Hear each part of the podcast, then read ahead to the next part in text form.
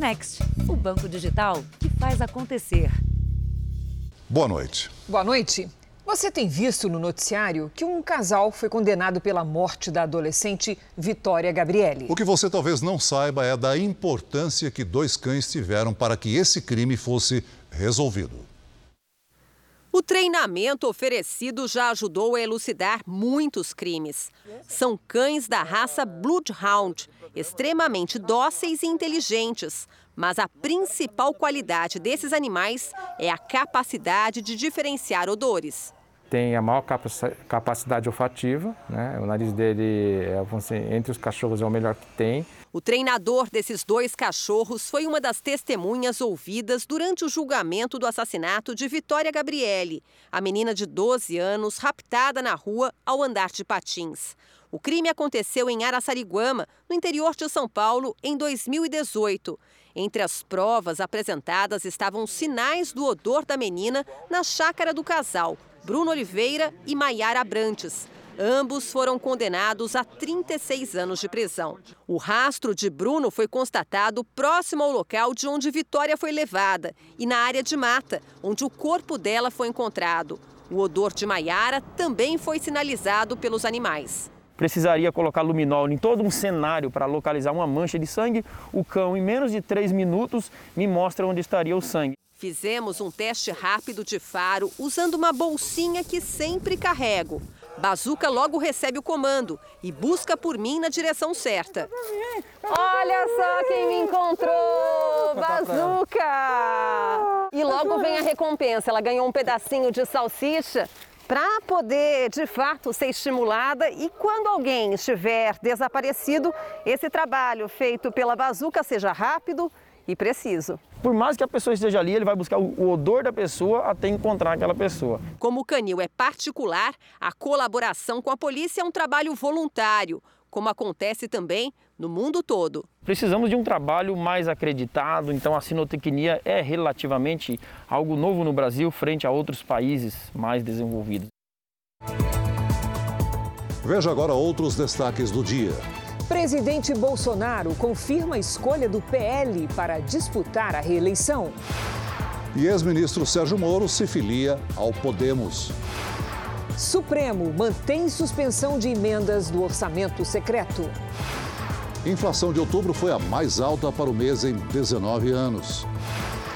Estados Unidos vacinam quase um milhão de crianças contra a Covid em um dia. Na série especial, a terapia que aumenta as chances do sistema imunológico vencer a luta contra o câncer.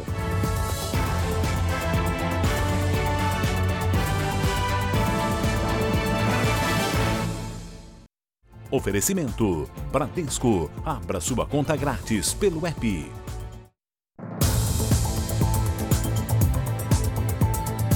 Nas fábricas de carros e motos, linha de montagem é o processo em que vários veículos são feitos de maneira industrial. Mas em São Paulo, uma operação revelou uma espécie de linha de desmontagem. As motos roubadas eram levadas para endereços onde criminosos retiravam rapidamente as peças que seriam revendidas em seguida. São 5h35 da tarde. O motorista desce a plataforma do guincho, lotado de motocicletas roubadas, no chamado quadrilátero das motos, bem no centro de São Paulo. Logo, vários homens começam a descarregar o guincho. As motos são levadas para dentro das lojas, onde também funcionam desmanches clandestinos. Em poucos minutos, o guincho é esvaziado. Depois, as imagens mostram os suspeitos carregando um outro caminhão com as peças das motos que foram desmontadas.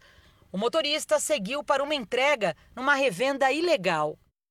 Durante seis meses, os investigadores da Delegacia Seccional do Centro registraram a ação das quadrilhas que comandam a receptação e a venda de peças ilegais. Aqui, um caminhão baú foi flagrado depois de ser carregado com peças frias numa dessas lojas. Ele seguia para entrega em outra revenda. Hoje, a polícia vistoriou 83 endereços suspeitos. Os investigadores encontraram milhares de peças sem procedência que ficam expostas nas lojas para qualquer um ver. bem no centro da maior cidade do país. Para vistoriar tanta irregularidade, a polícia precisou fechar o acesso às ruas inteiras. Aqui a fachada modesta da loja escondia o verdadeiro negócio do dono. Nos fundos do imóvel havia um desmanche clandestino. As motos são cortadas aqui, ó. No andar de cima funcionava o estoque de peças roubadas. Não são motos de pequeno porte. A maioria são motos grandes. São motos de 500 cilindradas para cima. A investigação também mostrou que esses criminosos que se passam por lojistas ainda atuam diretamente na encomenda do roubo e do furto das motos. Quando o estoque de um determinado modelo fica baixo, as quadrilhas de assaltantes são acionadas por eles em várias regiões de São Paulo. Até setembro deste ano, quase 20.700 motos foram furtadas ou roubadas no estado. Nós sabemos que essas motocicletas que são trazidas aqui para o centro são vendidas a receptadores por 20% do preço em geral que ela vale no mercado comum. Com um número enorme de lojas suspeitas, a fiscalização vai continuar até o fim da semana. Vários comércios já foram interditados. Quem compra barato deste modo em lojas que não têm idoneidade está fomentando, está ajudando a prática de furto, de roubo, latrocínio, da receptação, num ciclo vicioso que nunca acaba. O cirurgião plástico preso por suposto assédio sexual contra pacientes foi denunciado por mais três mulheres. O Conselho Regional de Medicina do Rio Grande do Sul abriu uma sindicância para apurar o caso. Já chega a 12 o número de mulheres que acusam o médico Estevão Rodrigues por crimes de importunação sexual. As novas denunciantes também disseram para a polícia que tinham que ficar nuas na frente do médico, mesmo quando o procedimento era de menor complexidade. Elas contaram que teriam sido acariciadas.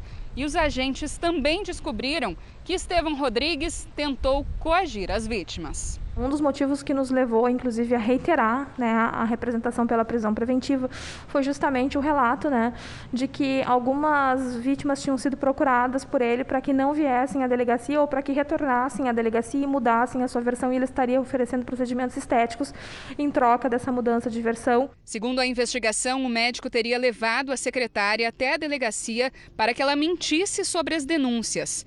Ele também estaria renovando o passaporte para fugir.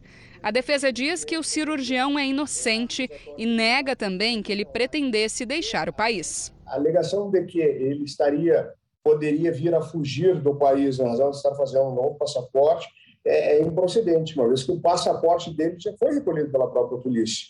O Conselho Regional de Medicina do Rio Grande do Sul abriu uma sindicância para investigar o caso. Todos nós temos todo o interesse de caçar os maus profissionais o mais rápido possível. Só que nós temos que seguir todos os ritos e todos os processos legais. A Arquidiocese de Belo Horizonte afastou um padre por suspeita de assédio sexual. Quatro mulheres apresentaram queixa à polícia e outras seis também dizem ter sofrido abuso pelo religioso católico. A igreja está com as portas fechadas. Ninguém sabia dizer quem iria celebrar a missa da noite. O senhor sabe me dizer quem que vai celebrar a missa? Não. Joana, que hoje mora no litoral de São Paulo, diz ter sido abusada quando tinha 14 anos e estudava no colégio administrado pelo padre. Ele me sentou no colo dele, começou a passar a mão no meu corpo e foi me beijar na boca. Quando ele foi me beijar na boca, passou uma pessoa pela janela. Ele viu a sombra de uma pessoa na janela e aí ele me jogou para debaixo da mesa. Eu fiquei totalmente desconcertada, eu tinha 14 anos, não tive reação. Frequentadores da igreja, alunas e funcionárias do colégio relatam uma abordagem semelhante. Ocorria praticamente quase todas as sextas-feiras, pelo menos uma vez por semana. Nós tentamos falar com o padre na igreja, no colégio e na casa dele, mas não obtivemos resposta. Na página da igreja em uma rede social, o padre diz que foi ele quem pediu o afastamento temporário e que vai cuidar da saúde. A Arquidiocese de Belo Horizonte afirma que decidiu pelo afastamento depois de analisar o processo e que confia na justiça. O padre José Carlos Pereira foi denunciado oficialmente por quatro mulheres que já prestaram depoimento. Outras seis devem depor nos próximos dias. A polícia espera terminar de ouvir as vítimas para intimar o religioso. Pela natureza desses crimes investigados, as vítimas tenham um receio de prestar esse depoimento, não queiram se expor, não queiram expor a sua família. Então isso demanda um tempo. Então a gente está aguardando para que somente após nós colhemos o interrogatório do pároco. A inflação no Brasil segue em forte alta. O índice de outubro foi o maior para o mês em 19 anos. A disparada nos preços pressiona cada vez mais o orçamento das famílias. Para especialistas ouvidos pelo Jornal da Record, cresce o descontentamento com a condução da economia pelo ministro Paulo Guedes. Está ficando impraticável. O preço dos alimentos não para de subir Cada semana que a gente vem é uma surpresa nova, assusta. Eu não passo fome porque eu como na patroa, né? Se não passava fome. Para quem vende, a inflação também é problema. Eu costumo dizer que quando fica ruim fora da minha banca, fica ruim dentro da minha banca para mim. Porque falta dinheiro lá, vai faltar dinheiro para mim também. Uma realidade que afeta a Elizabeth. Desempregada, a moradora de Bangu, na zona oeste do Rio, sente o padrão de vida vir abaixo a cada dia. Tivemos que reduzir a carne, passar para o frango. O frango, de repente, não tem também, tivemos que passar para o ovo. Tudo ficou bem mais difícil. Dessa vez não teve escapatória. Todos os produtos e serviços pesquisados pelo IBGE tiveram aumento. Transportes e alimentação foram os que mais pesaram no bolso. Só o etanol ficou 67% mais caro de um ano para cá. Já a gasolina subiu 42% no mesmo período. Alguns produtos importantes subiram muito de preço e estão impactando todos os outros, principalmente o preço da gasolina e o preço da energia elétrica. Os dados do IBGE indicam que a inflação voltou a subir em outubro. O Índice Nacional de Preços ao Consumidor, o IPCA, teve um aumento de 1,25%. No acumulado dos últimos 12 meses, já são 10,67%. Nesse período, itens do cotidiano dos brasileiros dispararam. O açúcar refinado subiu mais de 47%. O café aumentou 34%. O frango subiu mais de 33%. A energia elétrica residencial disparou 30%.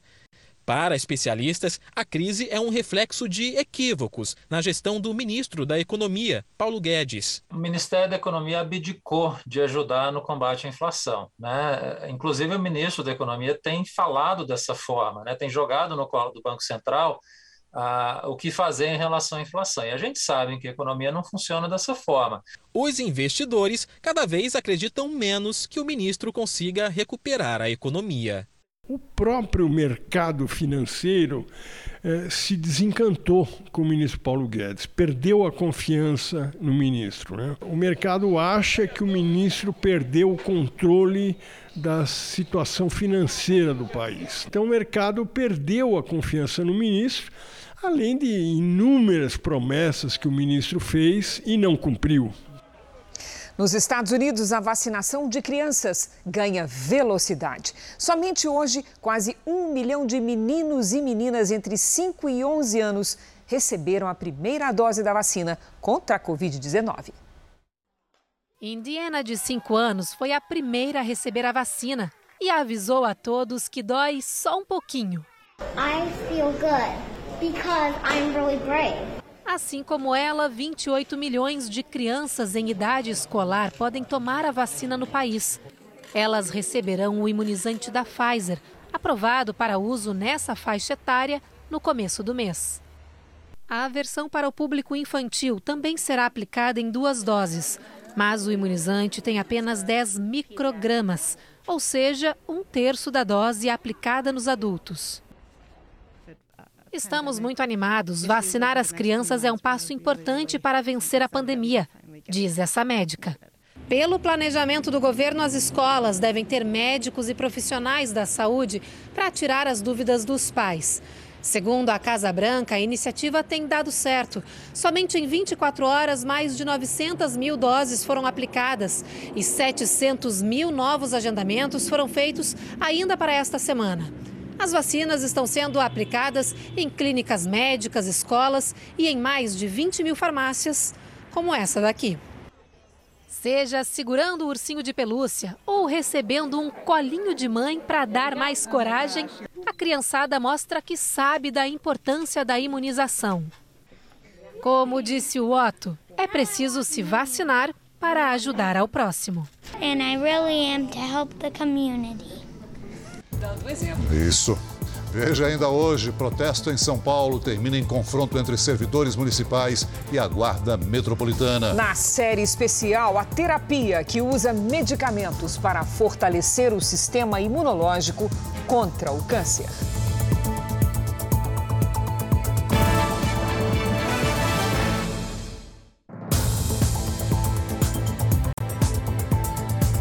Presidente Bolsonaro confirmou a escolha do Partido Liberal para disputar as eleições no ano que vem. A filiação do presidente Bolsonaro foi selada num encontro hoje de manhã com o presidente do PL, Valdemar Costa Neto. Segundo nota, a ficha de filiação será assinada em 22 de novembro. Bolsonaro estava sem partido desde 2019, quando deixou o PSL, pelo qual foi eleito em 2018, depois de divergências com a cúpula da sigla. O presidente chegou a articular a criação de um novo partido, Aliança pelo Brasil, que não passou da fase de coleta de assinaturas. A ida de Bolsonaro ao PL vai atrair parlamentares governistas que ainda estavam no PSL. Segundo alguns com os quais conversei, a expectativa é que cerca de 30 deputados, mais da metade da bancada do partido na Câmara, se filiem ao PL. Aliados do governo, que estão em outras siglas, também prometem se juntar aos liberais. Dentro do PL, o anúncio da chegada do presidente Bolsonaro causou desconforto em parte da bancada do partido na Câmara, principalmente de lideranças no Norte e no Nordeste. O vice-presidente da Casa, deputado Marcelo Ramos, crítico do governo, avalia mudar de legenda. Com a movimentação, fontes do Progressistas, partido do presidente da Câmara, Arthur Lira, e do ministro-chefe da Casa Civil, Ciro Nogueira, se articulam para indicar um possível vice na chapa, que deverá disputar a reeleição.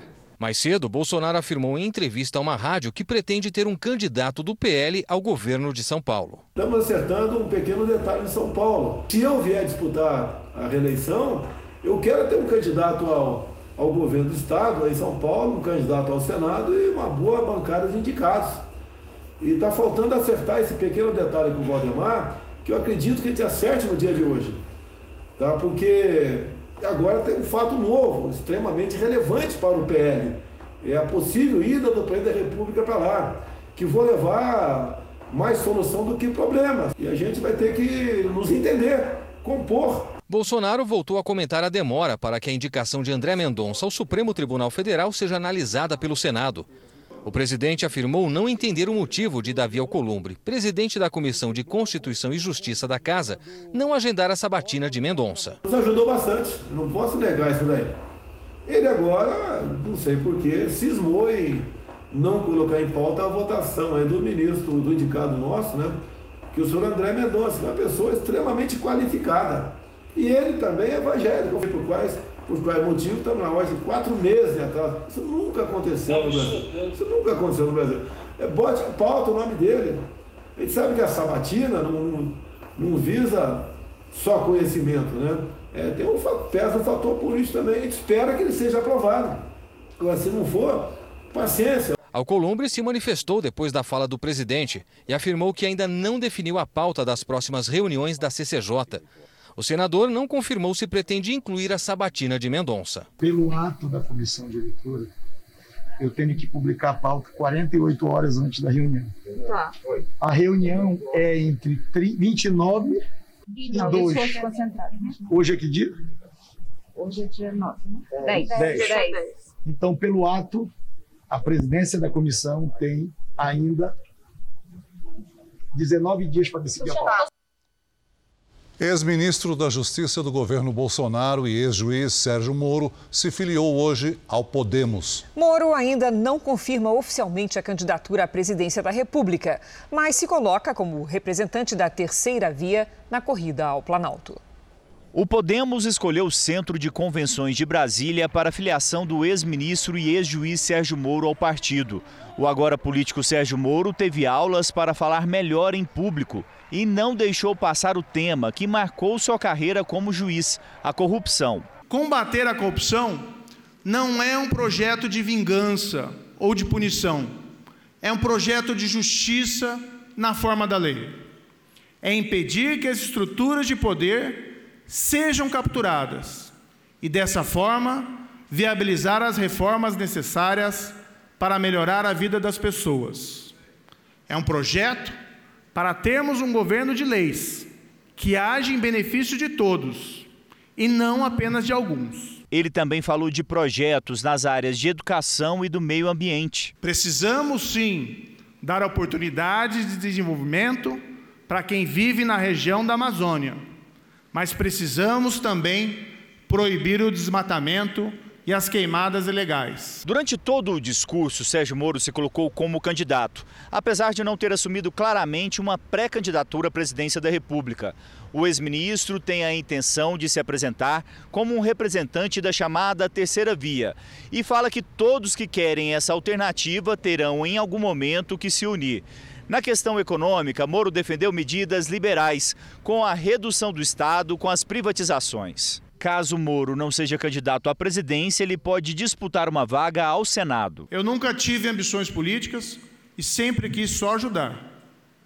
Mas se para tanto for necessário assumir a liderança desse projeto, meu nome estará sempre à disposição do Brasil. Agora vamos ao vivo a Brasília. O Supremo Tribunal Federal concluiu o julgamento que suspendeu as emendas de relator no orçamento o chamado orçamento secreto. Quem tem as informações é o repórter Alessandro Saturno. Boa noite, Alessandro. Olá, Cris. Boa noite para você, para o Celso e a todos que nos assistem. Os últimos votos foram registrados no plenário virtual do STF no final da tarde. Sete ministros acompanharam a decisão da ministra Rosa Weber de suspender as emendas do relator. Foram dois votos contrários. O placar ficou 8 a 2. Pelas emendas do relator, não é possível saber qual foi o parlamentar que fez o pedido da verba.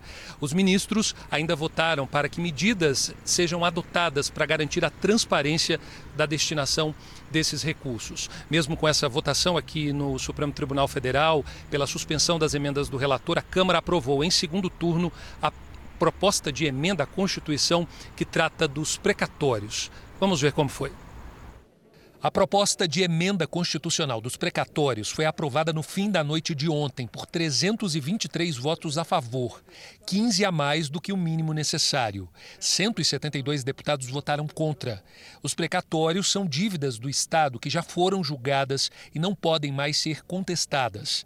Eles devem ser pagos no ano seguinte à decisão judicial e ficam previstos no orçamento. Pela proposta, haverá um limite para o pagamento dos precatórios. Os recursos que sobrarem serão usados para corrigir o salário mínimo e pagar benefícios previdenciários.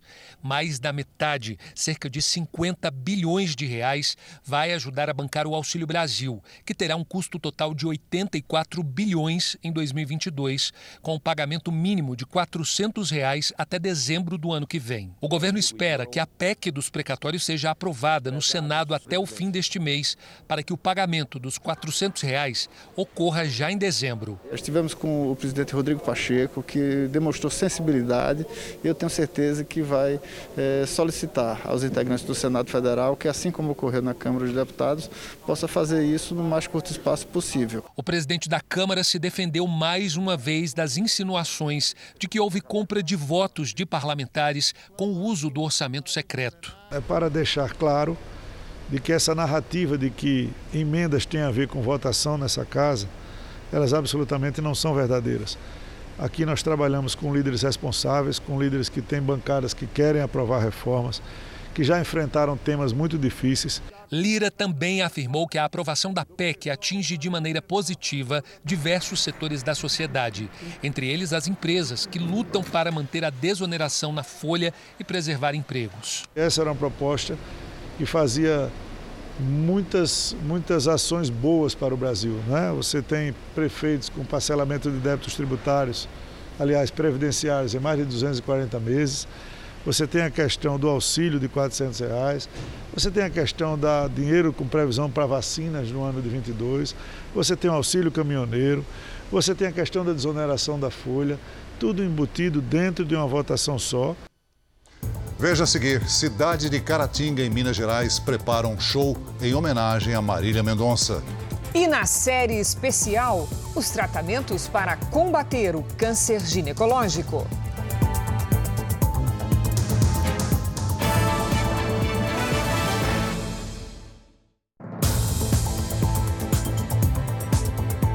Dezoito pessoas foram presas em vários estados, suspeitas de furtar dinheiro de caixas eletrônicos. Elas tinham uma maneira diferente de levar o dinheiro, por isso a operação recebeu o nome de pesca urbana.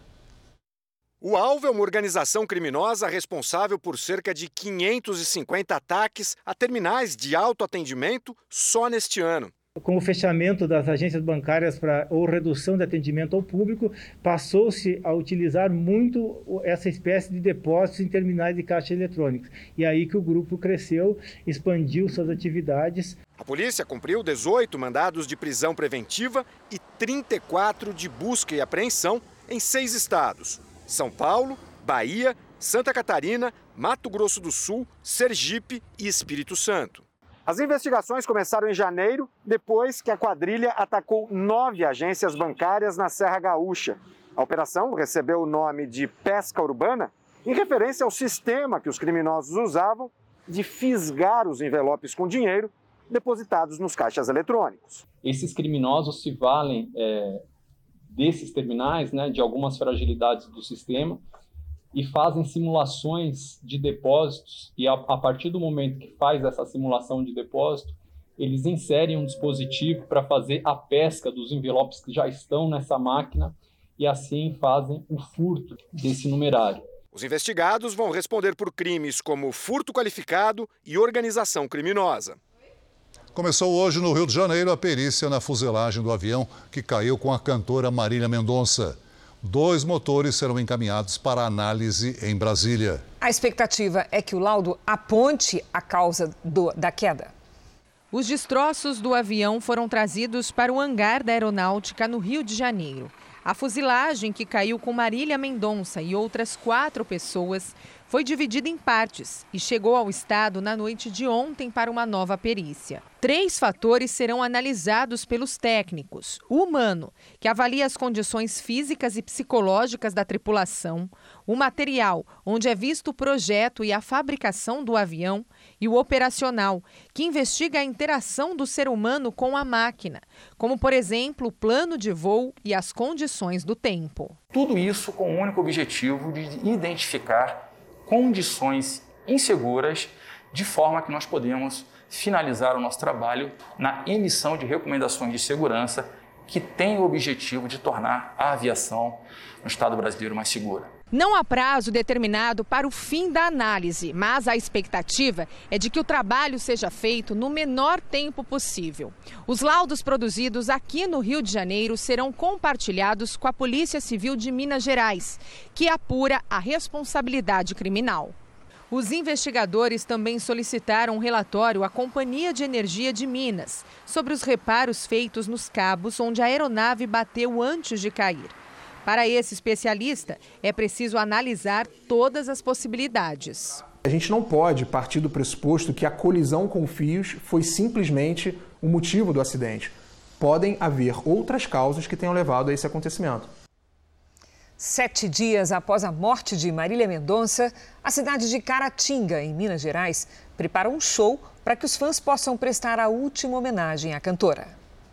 De longe parece tudo normal. Mas em Caratinga, a sensação entre os fãs de uma das maiores estrelas da música sertaneja é de que a cidade vai demorar para voltar a ser a mesma. O pessoal parece estar bem triste com a morte dela. Dá para digerir ainda. Tá todo mundo muito triste, entendeu? Não tá fácil de aceitar isso. Amanhã completam sete dias da morte de Marília Mendonça e de outras quatro pessoas que dividiram com ela aquela última viagem que tinha como destino o município de Caratinga. Enquanto ainda tentam se conformar com a morte precoce das cinco vítimas do acidente, fãs se preparam para prestar homenagens à cantora. Um coro de vozes emocionadas é esperado amanhã na Praça da Cidade. A cantora Lorena Soares fará um tributo à artista de quem sempre foi muito fã. O vestido escolhido para subir ao palco foi comprado em um bazar promovido pela própria Marília Mendonça. E Lorena quer retribuir um pouco de tudo o que a artista representa para ela e para os fãs. Que as pessoas é, estejam presentes de coração aberto para a gente fazer uma homenagem merecida, porque ela merece muito. Você virou saudade aqui dentro de casa. Se eu te chamo pro colchão, você foge pra sala. E nem se importa mais saber. Poucos metros quadrados virou Uma pessoa ficou ferida durante um protesto em frente à Câmara Municipal de São Paulo no início da noite. A manifestação era contra a reforma da Previdência da capital paulista. Segundo a polícia, a confusão começou após alguns servidores públicos tentarem invadir o prédio. A Guarda Civil Metropolitana atirou bombas de efeito moral e gás lacrimogênio. Em nota, a Prefeitura disse que a Guarda Civil agiu seguindo os protocolos para conter a situação e evitar danos. Um grupo de empresários recebeu hoje em São Paulo o relator do projeto de lei da desoneração da folha de pagamento. O deputado Marcelo Freitas, que protocolou no fim da tarde um texto favorável à medida, afirmou que a questão deve ser resolvida na Câmara na semana que vem. Prorrogar a desoneração é visto por especialistas como fundamental para preservar milhões de empregos no país. A reunião aconteceu na sede da Confederação Nacional de Serviços na Zona Sul de São Paulo. Foram discutidas propostas para manter a desoneração da folha de pagamento das empresas de forma permanente, além da ampliação da medida para todos os setores da economia. Para o presidente da CNS, se a desoneração acabar em 31 de dezembro, como previsto, o planejamento das empresas vai ser atrapalhado. É uma insegurança jurídica tremenda. Então, eles já fizeram um planejamento de longo prazo, especialmente na área de prestação de serviços, a gente faz contrato dois, três, cinco anos. Como é que eu vou planejar agora se eu não tenho garantia de que esses setores vão, ser, vão continuar com desoneração, certo? A proposta atual é que a medida seja estendida até 2026.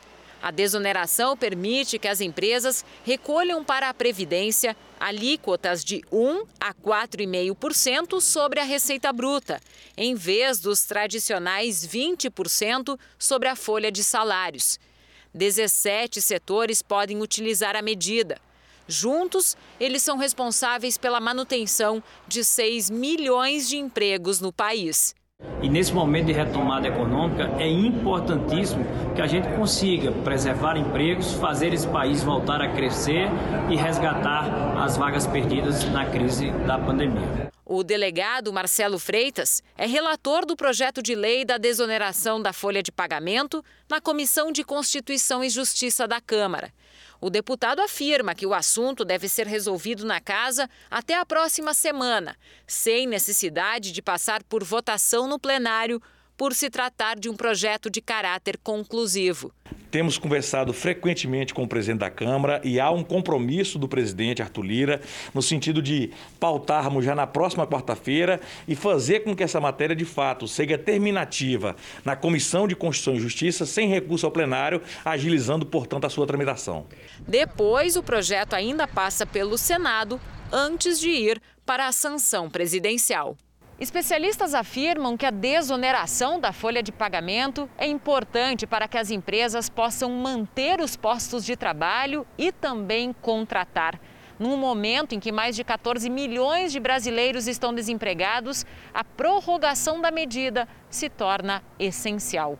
Desoneração de folha é um elemento essencial para tornar o trabalho mais acessível às empresas e, consequentemente, aumentar a taxa de emprego no Brasil. O Brasil é um dos países que mais tributa salários no mundo. Só o custo previdenciário entre patrão e empregado dá aproximadamente 30% do valor do salário ainda mais todos os penduricários, imposto de renda. O Brasil é o segundo país que mais tributa salário no mundo. E é contraditório com essa situação de altíssimo desemprego e subemprego existente no país. Estão mantidas as datas das provas do Exame Nacional do Ensino Médio. O Enem deve acontecer nos dias 21 e 28 desse mês. O presidente do instituto responsável pela avaliação foi ouvido hoje na Câmara dos Deputados para explicar a exoneração de 37 servidores. O presidente do Instituto Nacional de Estudos e Pesquisas Educacionais, o INEP, foi convidado a dar explicações à Comissão de Educação na Câmara. Os 37 servidores que pediram exoneração exerciam cargos de chefia, comissão ou coordenação. Aos deputados, Danilo Dupas Ribeiro disse que os estudantes não devem se preocupar.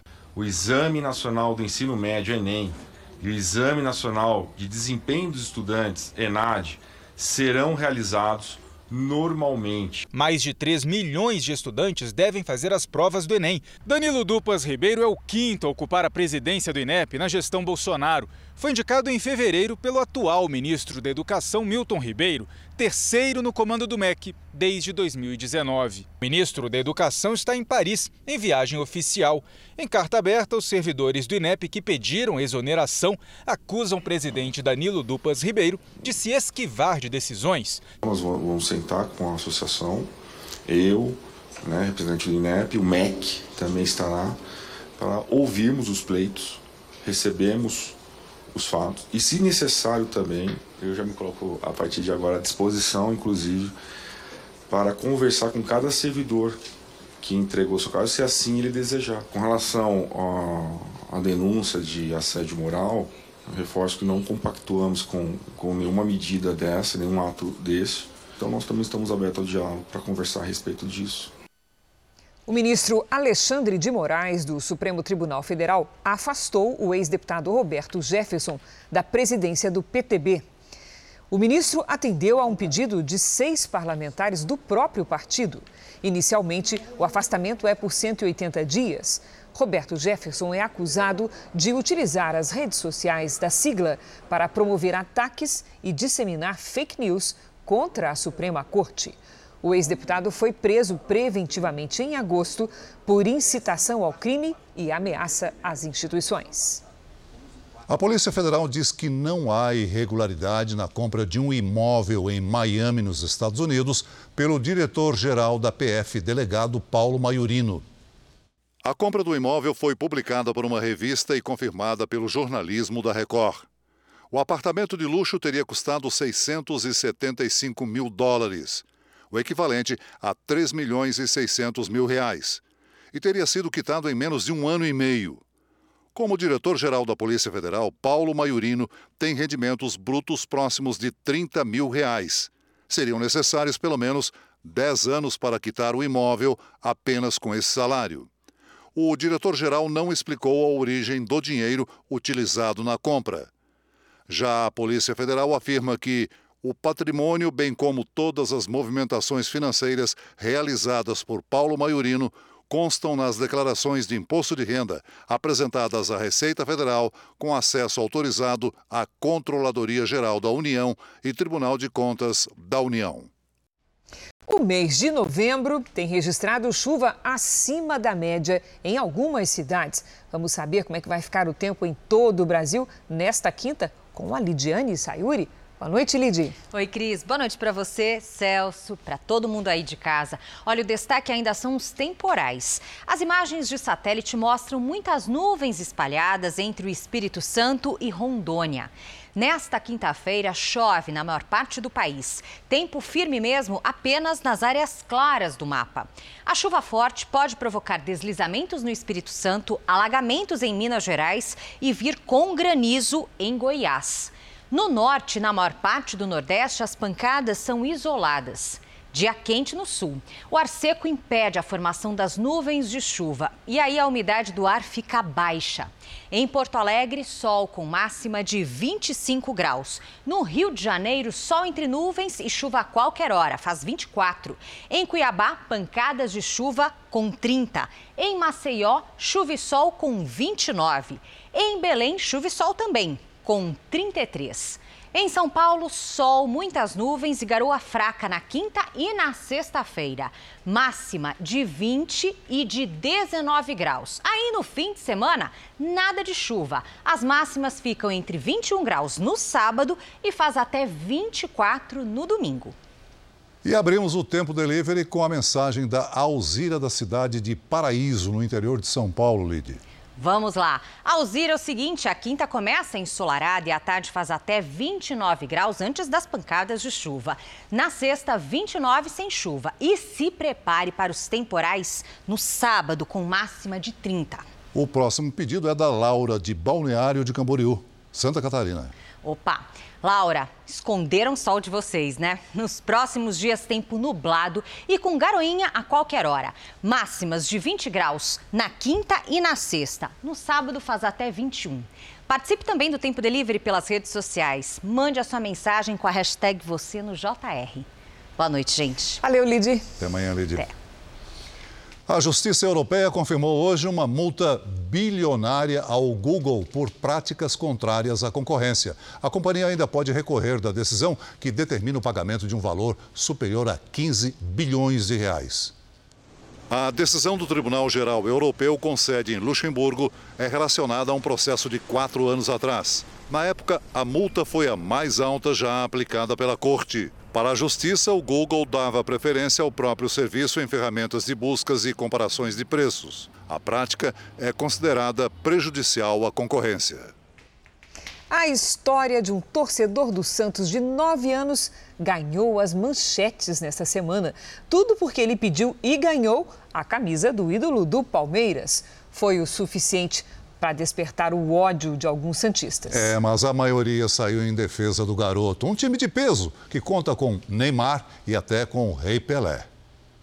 A cena não sai da memória do pai. Você escutava de cima, você escutava do lado, você escutava daqui, você escutava dali, de trás. E você ficava meio assim, meu, vou tomar um soco não sei da onde. Moisés e o filho Bruno, de 9 anos, são torcedores do Santos. E no último domingo viram o time perder para o Palmeiras por 2 a 0 na Vila Belmiro. Depois da partida, o Bruno, da arquibancada, ganhou uma camisa do Jailson, goleiro adversário. Foi o suficiente para começar uma confusão.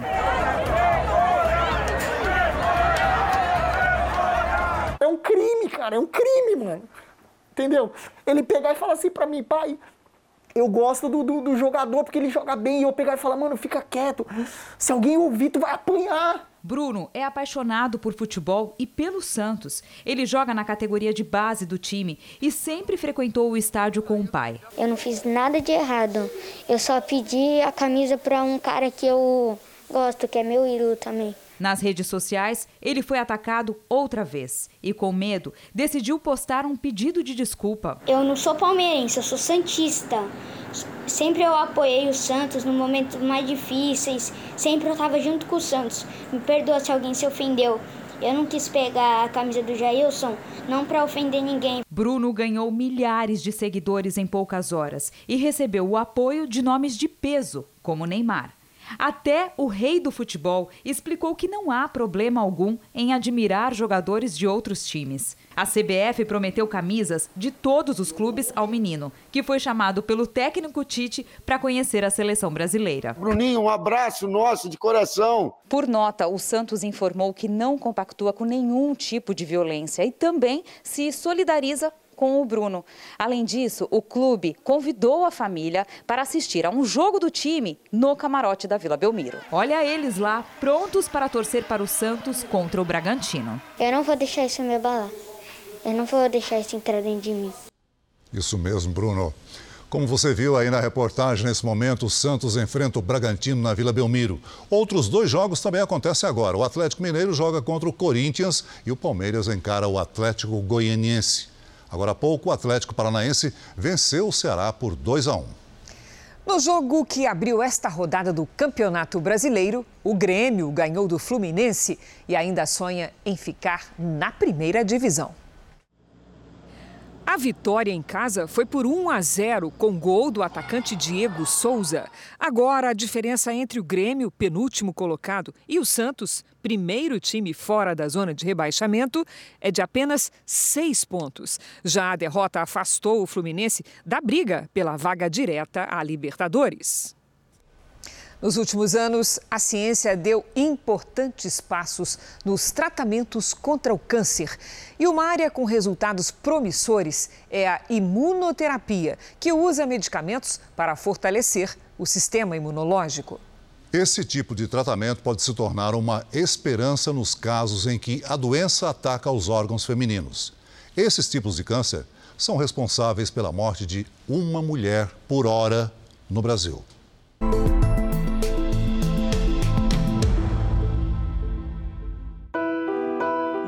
Alerta, nenhuma informação a respeito.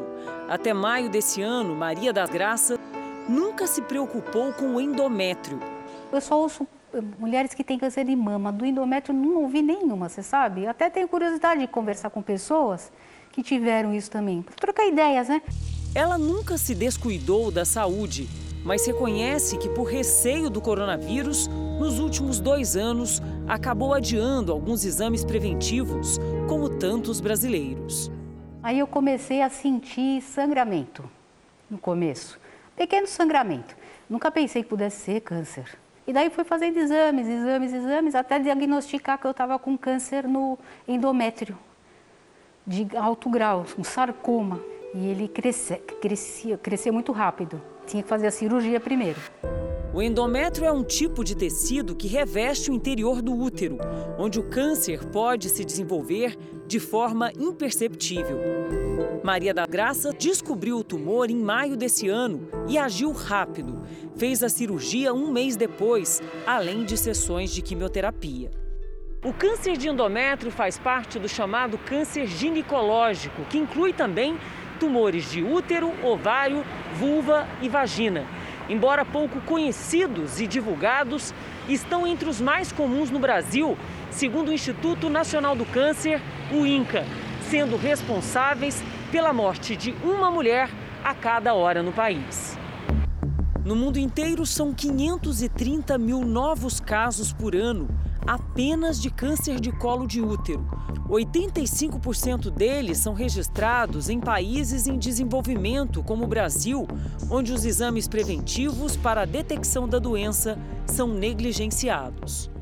A mulher ela, ela tem que buscar o médico, buscar a prevenção do, do, do, dos cânceres que podem ser preveníveis, como o câncer do colo do útero, onde as meninas elas são submetidas à vacina né, na, na juventude, e as mulheres fazem o Papa Nicolau a, dos 25 aos 69 anos, aos 59 anos, aqui no, no Brasil.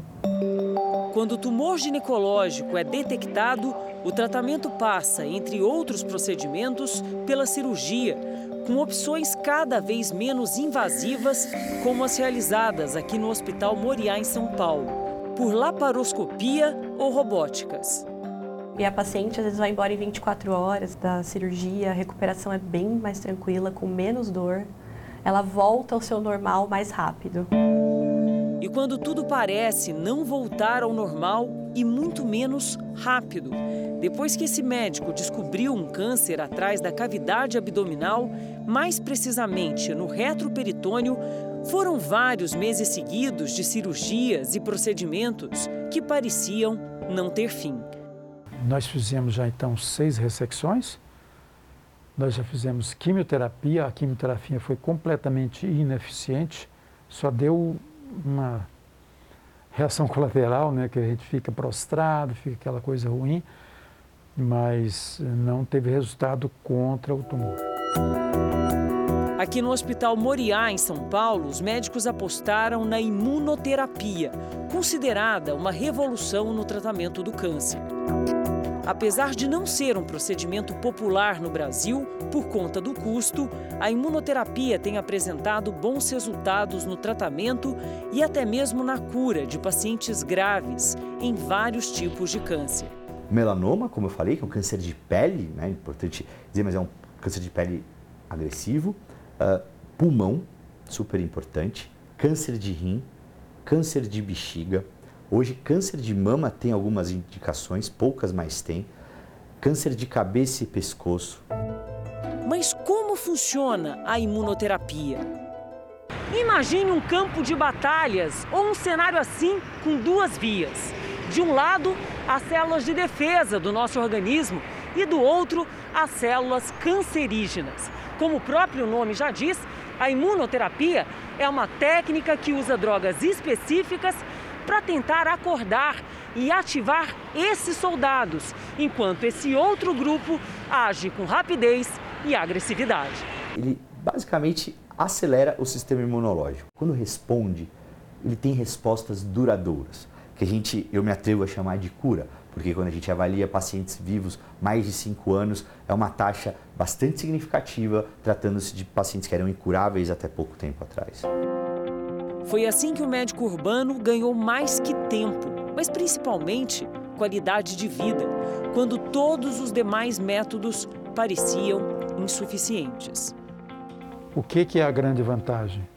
Ele evoluía rapidamente, cada três meses eu tinha que operar, e agora eu estou um ano sem operar. Então, e não, e outra coisa, ele está agora de 7 centímetros, está pequeno.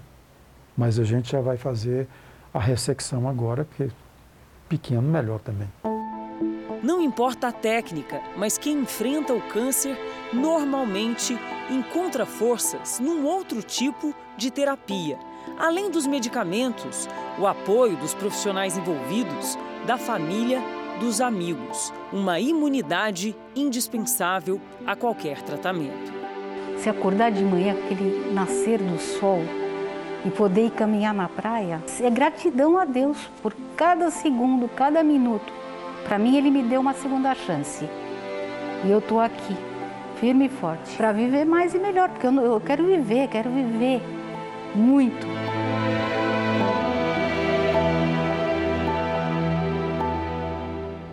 O Jornal da Record termina aqui. E à meia-noite e meia tem mais Jornal da Record. Fique agora com a novela Gênesis. A gente se vê amanhã. Até lá. Boa noite e até amanhã.